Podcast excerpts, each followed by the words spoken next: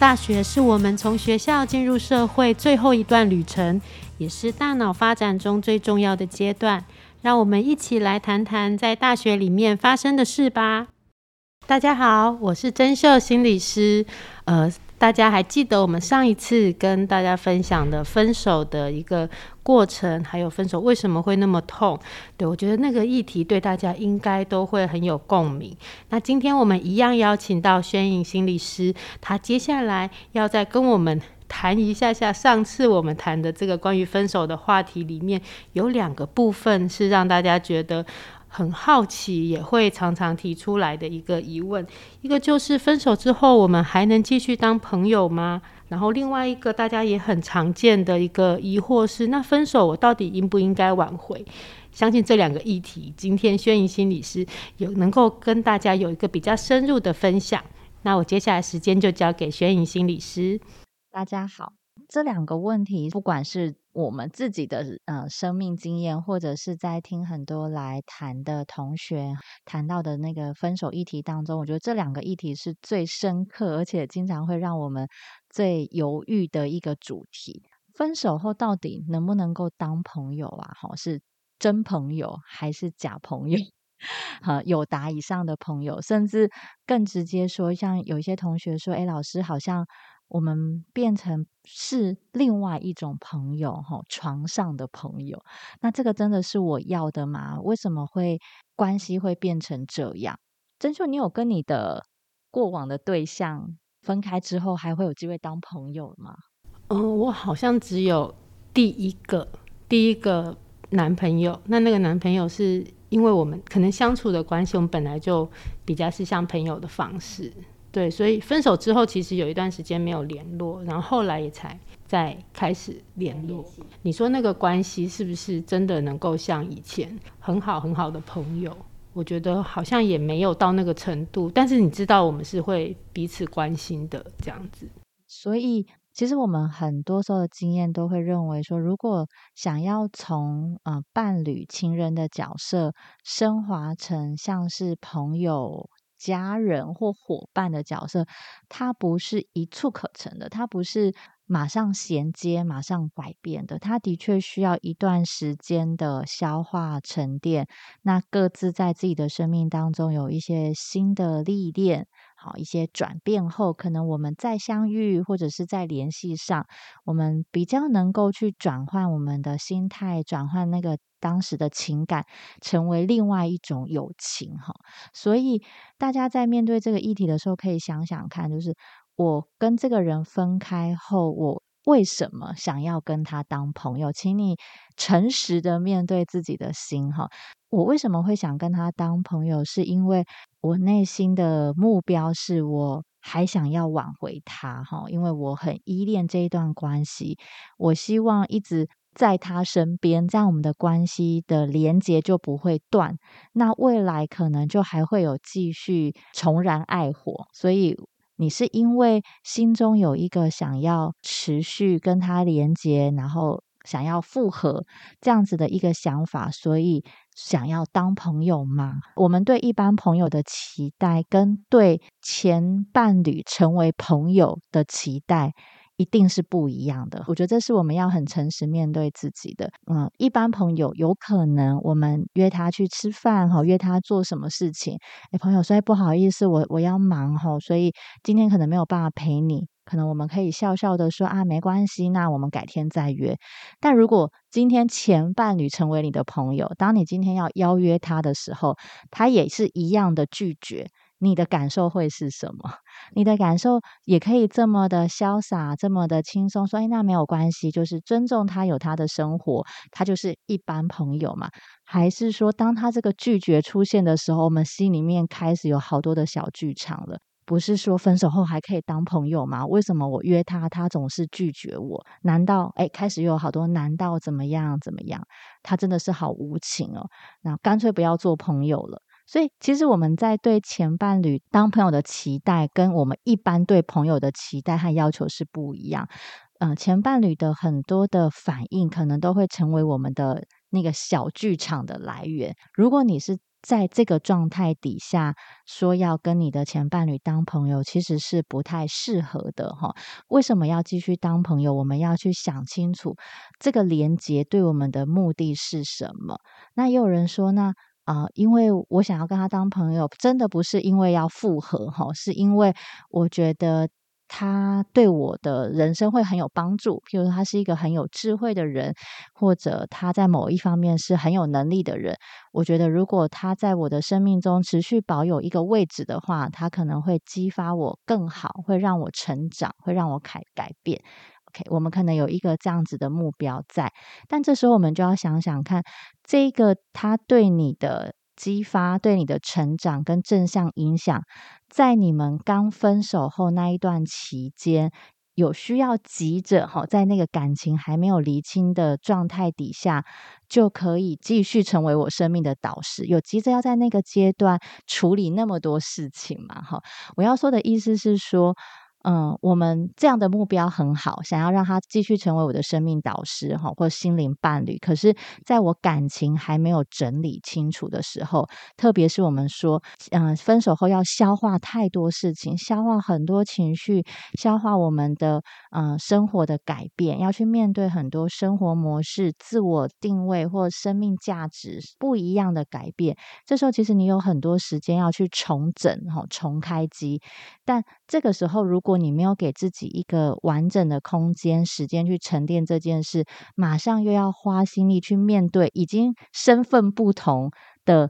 对方哈，已经不是伴侣关系的对方。即使你心里再怎么样想要把这个关系正向的维持住，那个心里面的矛盾跟好多的思绪，可能都会因为这个时间上太紧迫、太连结，没有给彼此一个空间好好沉淀下来，这样的一个好的心意，有可能都会被破坏掉，有可能都会让事情变得更复杂。所以，如果你越是觉得这个人在你的生命当中很重要，你没有要跟他复合，但你希望他可以成为你的伙伴、你的心灵导师，那你就更不要急，请大家给自己跟对方一点时间，好好的消化沉淀分手后的各种改变，三个月、半年、一年。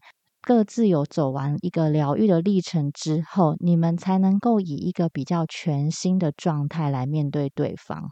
而且不只是我怎么想，你也要尊重前伴侣他是怎么去看待这样的关系。所以，我要跟他当朋友吗？我可以跟他当朋友吗？以及对方是怎么想我的？哈，想这一段关系的，这个是我们在决定这做这件事情之前，我觉得大家可以再多思考、多想一想的。好。那第二个议题是分手后到底该不该挽回？我觉得还是一样的发问，就是为什么要挽回？哈，为什么要？我我我其实自己在过往的经验当中也有，也经常会有这样的挣扎，就是每一段关系结束后，我都会觉得好想挽回哦。可是如果静下心来想，那个好想挽回里面可能有着不甘心，哈，或觉得有一些东西我还没有做足了。我还没有努力够哈，所以我一定要，我想要再表现哈，我觉得这样很不甘心，好可惜哦，所以我就很用力的想要表现出，诶，我可以改变，或者是我们一定可以改变，我一定要让你看到，呃，我的成长哈，或者是我想要，呃，再继续延伸，继续连接我们过往那些美丽的画面，所以这个时候我们就会觉得好像非他不可的感觉。但是，就像我们上一堂课也有提到，说我们在这个历程当中，其实很容易去美化、美化这一段关系的相处，美化对方的优点。所以，当一切事情都变得好朦胧、好美丽的时候，它的确会驱使着我们觉得，好像两个人可以在一起，没有什么突破不了的难关。所以，这个时候断联真的很重要。分手后挽回或分手后当朋友，他一定都要经过一段断联期，就是彼此先真正的分开，真正的减少联系一段时间，这样你才可以从那一种分手后的激烈情绪、各种纠结的感觉中冷却下来。有机会去理清我们的关系到底出了什么问题。我们的关系会走向分手，并不是一次的吵架，它可能累积了很多彼此在关系当中的步调啊、个性啊、观念各种冲突。各种的呃很多的隔阂所造成的，所以你除非让自己冷静下来，独自去面对这个历程当中的起伏，才有机会回到为什么我要跟他当朋友，为什么我要挽回他这样的理性跟客观的思绪里面。与其在想说，诶，那我们我们如果还相爱，那我们应该要复合啊，或者是他还爱我吗？与其去想这些问题，不如说我们更具体的去想说，好。我断联之后，我开始思考我们在交往期间经常会遇到的问题是什么，我们的性格哪里不一样，观念、价值观、生活模式、沟通模式、兴趣，一一的列出来，我们两个人不一样的地方，不要被那个美化过后的形象给迷惑了哈。把这些具体的问题、具体的当时很辛苦的过程列出来，然后接着问问看自己，接着想一想，我真的准备好再去面对这些课题了吗？我真的准备好去经营这些我们之间不一样的落差了吗？所以这些东西是需要。在激情过后才能够冷却，然后好好的去思考的。那怎么样让自己可以激情过后就是断联哈？真的要好好的断联一段时间，或者是至少是减少联系，可以不用完全像陌生人，但不能够再像以前对对方有那样的一样的情人的期待。当这些事情都整理好之后，开始我们可能觉得，哎，好像。真的对这些问题有一些想法，好想再跟对方沟通看看，或连接看看。这时候循序渐进的恢复联系，不要一开始不要太快哈，慢慢从发讯息呀、电话关心，或者是生活当中有一些呃交集。从这里开始，然后聊聊过去的好事，但是也可以聊聊，呃，在这段期间你整理下来的一些想法。所以它不是被激情给影响，它除了那一种啊舍不得的感情之外，还包含着整理过后，你打包过后，对你们相处之间，你们的呃很多的问题的一些看见，它是一个理性客观，但同时也富有感情的过程。不能够只有激情哦，哈，这个在激情底下的分手挽回，很容易又会重蹈覆辙过去你们两个人辛苦的地方，所以。断联后整理整理好，慢慢循序渐进的去重建这个关系，确定要走到复合，确定要走到复合的这个阶段时，彼此一定要有一个共识。我们怎么样在复合之后，可以共同的去面对这些我们过往一起辛苦面对的问题？我们要积极的保持沟通吗？或者是我们当我们遇到一样的？难题的时候，有没有什么资源可以帮助我们？我们可以怎么互相提醒对方？这个是我们要去经营的功课，不能够再用以前的模式、以前的应对方式来面对这些落差了。这个是在复合后，我们要给彼此一个承诺，甚至一个新的相处合约，来让这个。维持感情或经营感情，成为我们彼此的共识跟习惯。所以你看，一个分手的挽回，或者是当不当朋友，他都需要经过这么多的思考，甚至跟对方的共识跟讨论。他绝对不是马上结束后，然后在激情之下马上可以做出的决定。所以，关于这两个问题啊，想要跟大家分享的一个状态是，请大家。冷静下来，给自己一点时间，想想你们遇到的问题，想想为什么要当朋友，为什么想要重新经营。接着列出各种可能性。如果对方有意愿跟你进一步的讨论，那我们就会有机会再慢慢去重建我们的关系。但也有可能走到这个阶段的时候，你会发现好像真的很难了，真的好像没有办法了。这时候，嗯，好好的跟这段关系说再见，好好的道别，也会是一个很棒的状态。好，谢谢宣颖心理师，今天又再帮我们把分手的这两个大家很常见的一些疑惑做了一个很细腻的一个解说，而且是手把手一个步骤一个步骤带我们去看这两件事情。所以我觉得分手虽然是一件让我们觉得很痛苦，大家都不想去面对一个关系的结束。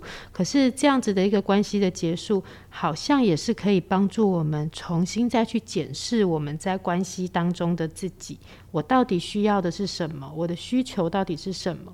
不管是我要不要挽回，要不要复合，甚至要不要跟对方继续维持这样的关系，或者是我要进入下一段关系，中间有一段停顿的时期，是我需要跟我自己好好的相处，去思考，呃，接下来的我到底是需要什么？我接下来要做这件事情，我到底期待的又是什么？所以跟自己相处，其实是一件非常重要的事情。